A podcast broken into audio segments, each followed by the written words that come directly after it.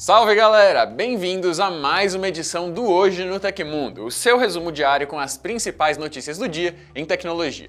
Aqui é o Leonardo Rocha e hoje a gente vai falar sobre as novas imagens do top de linha da Motorola, uns conceitos diferentões de celulares dobráveis da TCL, uma falha de segurança em processadores da Intel que não tem correção e a Estação Espacial Internacional virando ponto turístico para ricaços, além de um smartwatch também que você com certeza vai achar familiar. Curioso? Deixa um like no vídeo para não se esquecer e fica ligado agora nas notícias.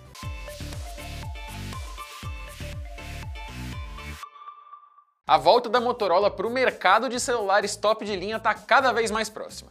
O site PriceBaba e o especialista em vazamentos OnLeaks divulgaram uma série de renderizações que confirmam o visual do Motorola Edge Plus. O aparelho tem uma tela com design de cachoeira, ou seja, com as duas laterais sem bordas e preenchidas pela continuidade do display. Além disso, ele tem só um furo que parece bem pequeno no canto esquerdo para abrigar a câmera frontal. Na parte traseira nós vemos um conjunto triplo de câmeras e uma logo que provavelmente é um LED que acende quando chegam notificações, igual ao que nós vimos no Motorola One As imagens ainda mostram uma entrada tradicional para fones de ouvido, além de conectividade USB-C. O leitor biométrico deve ser embutido na tela, mas não temos confirmações. Até um vídeo foi criado com base nas renderizações e mostra o aparelho por todos os ângulos em 3D. Por enquanto, não temos previsão da chegada do Motorola Edge Plus. Hoje a nossa oferta é uma Smart TV de 32 polegadas da Samsung que está saindo por 970 reais, o que é uns 200 reais a menos que o valor normal nos últimos 40 dias, hein? Para cada compra pelo nosso link que está na descrição do episódio, o Tecmundo ganha uma pequena comissão que ajuda a manter o canal funcionando. Então valeu! A Oppo, uma das maiores fabricantes do setor de smartphones da China, fez um evento cheio de anúncios e entre eles estão os dois novos celulares de ponta. Os novos modelos são o Find X2 e o Find X2 Pro, que seguem o padrão da marca ao apostar em fotografia e qualidade de tela. Ambos têm chip Snapdragon 865, 12 GB de RAM e tela AMOLED de 6,7 polegadas. A taxa de atualização do display é de 120 Hz. Mas vamos falar das câmeras de trás. O X2 Pro tem três sensores traseiros, dois com 48 megapixels, sendo um deles com lente ultra-wide, além de um sensor de 13 megapixels com teleobjetiva. Essa última lente promete gerar um zoom ótico de 10 vezes e híbrido de 60 vezes. Já o X2 normal não tem essa aproximação turbinada e o sensor ultra-wide é de 12 megapixels. Os modelos começam a ser vendidos oficialmente na Europa em breve e a versão mais cara custa o equivalente a R$ 6.300 em conversão direta de moeda. Falando em Oppo, a empresa apresentou seu primeiro relógio inteligente, mas quem está mais atento ao mercado vai notar que o dispositivo é bem parecido com um produto que já tem bastante destaque nesse segmento de smartwatches faz um tempinho, viu? O Oppo Watch é a cara do Apple Watch, com tela de vidro curvado, formato quadrado com pontas arredondadas, pulseiras coloridas integradas e interface minimalista, com a diferença de que ele é baseado no Android. O relógio também tem conectividade baseada em eSIM, é resistente à água a até 50 metros de profundidade e tem uma série de recursos de saúde e atividades físicas. O sistema de carregamento ultra rápido é o VOC, o mesmo utilizado nos smartphones da marca só o leitor de batimentos cardíacos que não é elétrico. O modelo será lançado na China no final do mês pelo equivalente a mil reais em conversão direta de moeda e ainda não tem previsão de expansão para outros mercados internacionais.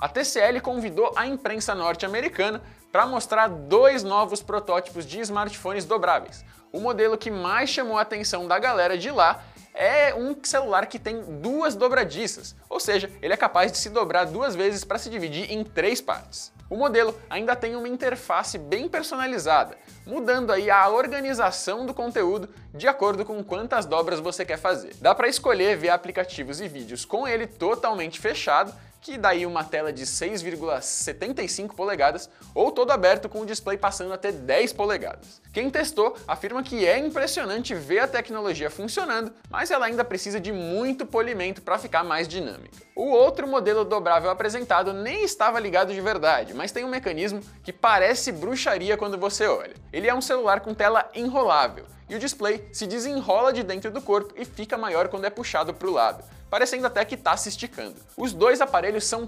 totalmente conceituais até o momento e não tem previsão de virarem produtos no futuro próximo. Diz aí, qual desses dois novos estilos de dobráveis você curtiu mais? Responde a nossa enquete clicando no card no YouTube que segunda-feira a gente traz o resultado aqui para vocês. Quem estiver ouvindo como podcast e quiser votar também, é só acessar o link que está na descrição do episódio. Ontem eu falei aqui sobre os programadores que conseguiram instalar o Android em um iPhone 7, mesmo que com recursos limitados, né?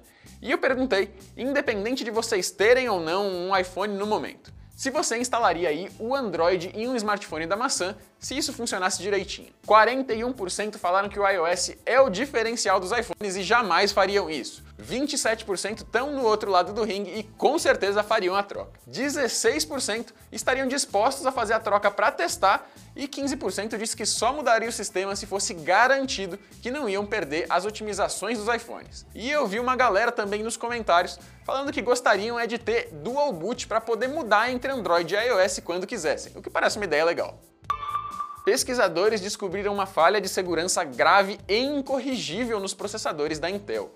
O relatório feito pela Positive Technologies sugere que modelos dos últimos 5 anos são afetados, o que significa que uma alta quantidade de consumidores está em risco. O problema é relacionado ao motor convergente de segurança e gerenciamento, uma parte do processador que controla uma série de recursos do chip, incluindo a parte de criptografia. Esse módulo tem uma pequena brecha que, se acessada, permite a inclusão de códigos maliciosos por criminosos e pode levar ao controle completo do seu PC. Como a vulnerabilidade envolveu uma parte física feita de silício no processador, não é possível simplesmente fechar essa brecha com uma atualização qualquer. A Intel afirmou que tomou medidas para reduzir os efeitos do problema por meio de atualizações de firmware, mas uma correção definitiva ainda não foi encontrada. Só que tem um porém também. Explorar essa brecha exigiria altíssimos conhecimentos técnicos, equipamentos avançados e também acesso físico ao aparelho a ser invadido. O que significa que não dá para explorar essa falha à distância só tendo a máquina em mãos e desmontada. Pelo menos é uma boa notícia, né? A SpaceX vai começar a atuar no ano que vem no ramo de turismo espacial privado. E parece que a voltinha ao redor da Lua que a gente já citou aqui não é o único tour que ela tem planejado. A empresa de Elon Musk pretende levar ao menos três pessoas para dar uma voltinha dentro da Estação Espacial Internacional até o final de 2021. A missão deve durar 10 dias, sendo dois deles separados para as viagens de ida e volta dentro da cápsula Crew Dragon. Os turistas vão dividir o mesmo espaço que os astronautas vindos de todas as partes do mundo. A sonda russa Soyuz também já realizou algumas missões turísticas para o local. Segundo o The New York Times, um dos assentos já teria sido vendido na cápsula da SpaceX, o que significa que dois lugares ainda estão disponíveis. Mas antes de você se empolgar, olha só o preço, hein? A empresa não revelou oficialmente o valor da passagem, mas o jornal diz que ela custa 55 milhões de dólares. Pois é, parece que passar o final de semana na praia nem parece mais um plano tão salgado assim, né? Aconteceu na história da tecnologia. Em 6 de março de 1992, um dos primeiros vírus de computador que ganhou cobertura massiva da imprensa era ativado. É um Michelangelo, programado para se revelar no dia do aniversário do artista italiano. Ele afetava uma área de boot de um PC e podia se infiltrar em qualquer disquete inserido na máquina. Ah, e não tinha qualquer referência ao pintor no seu código. O batismo provavelmente foi feito só pela coincidência da data mesmo. Uhum. E...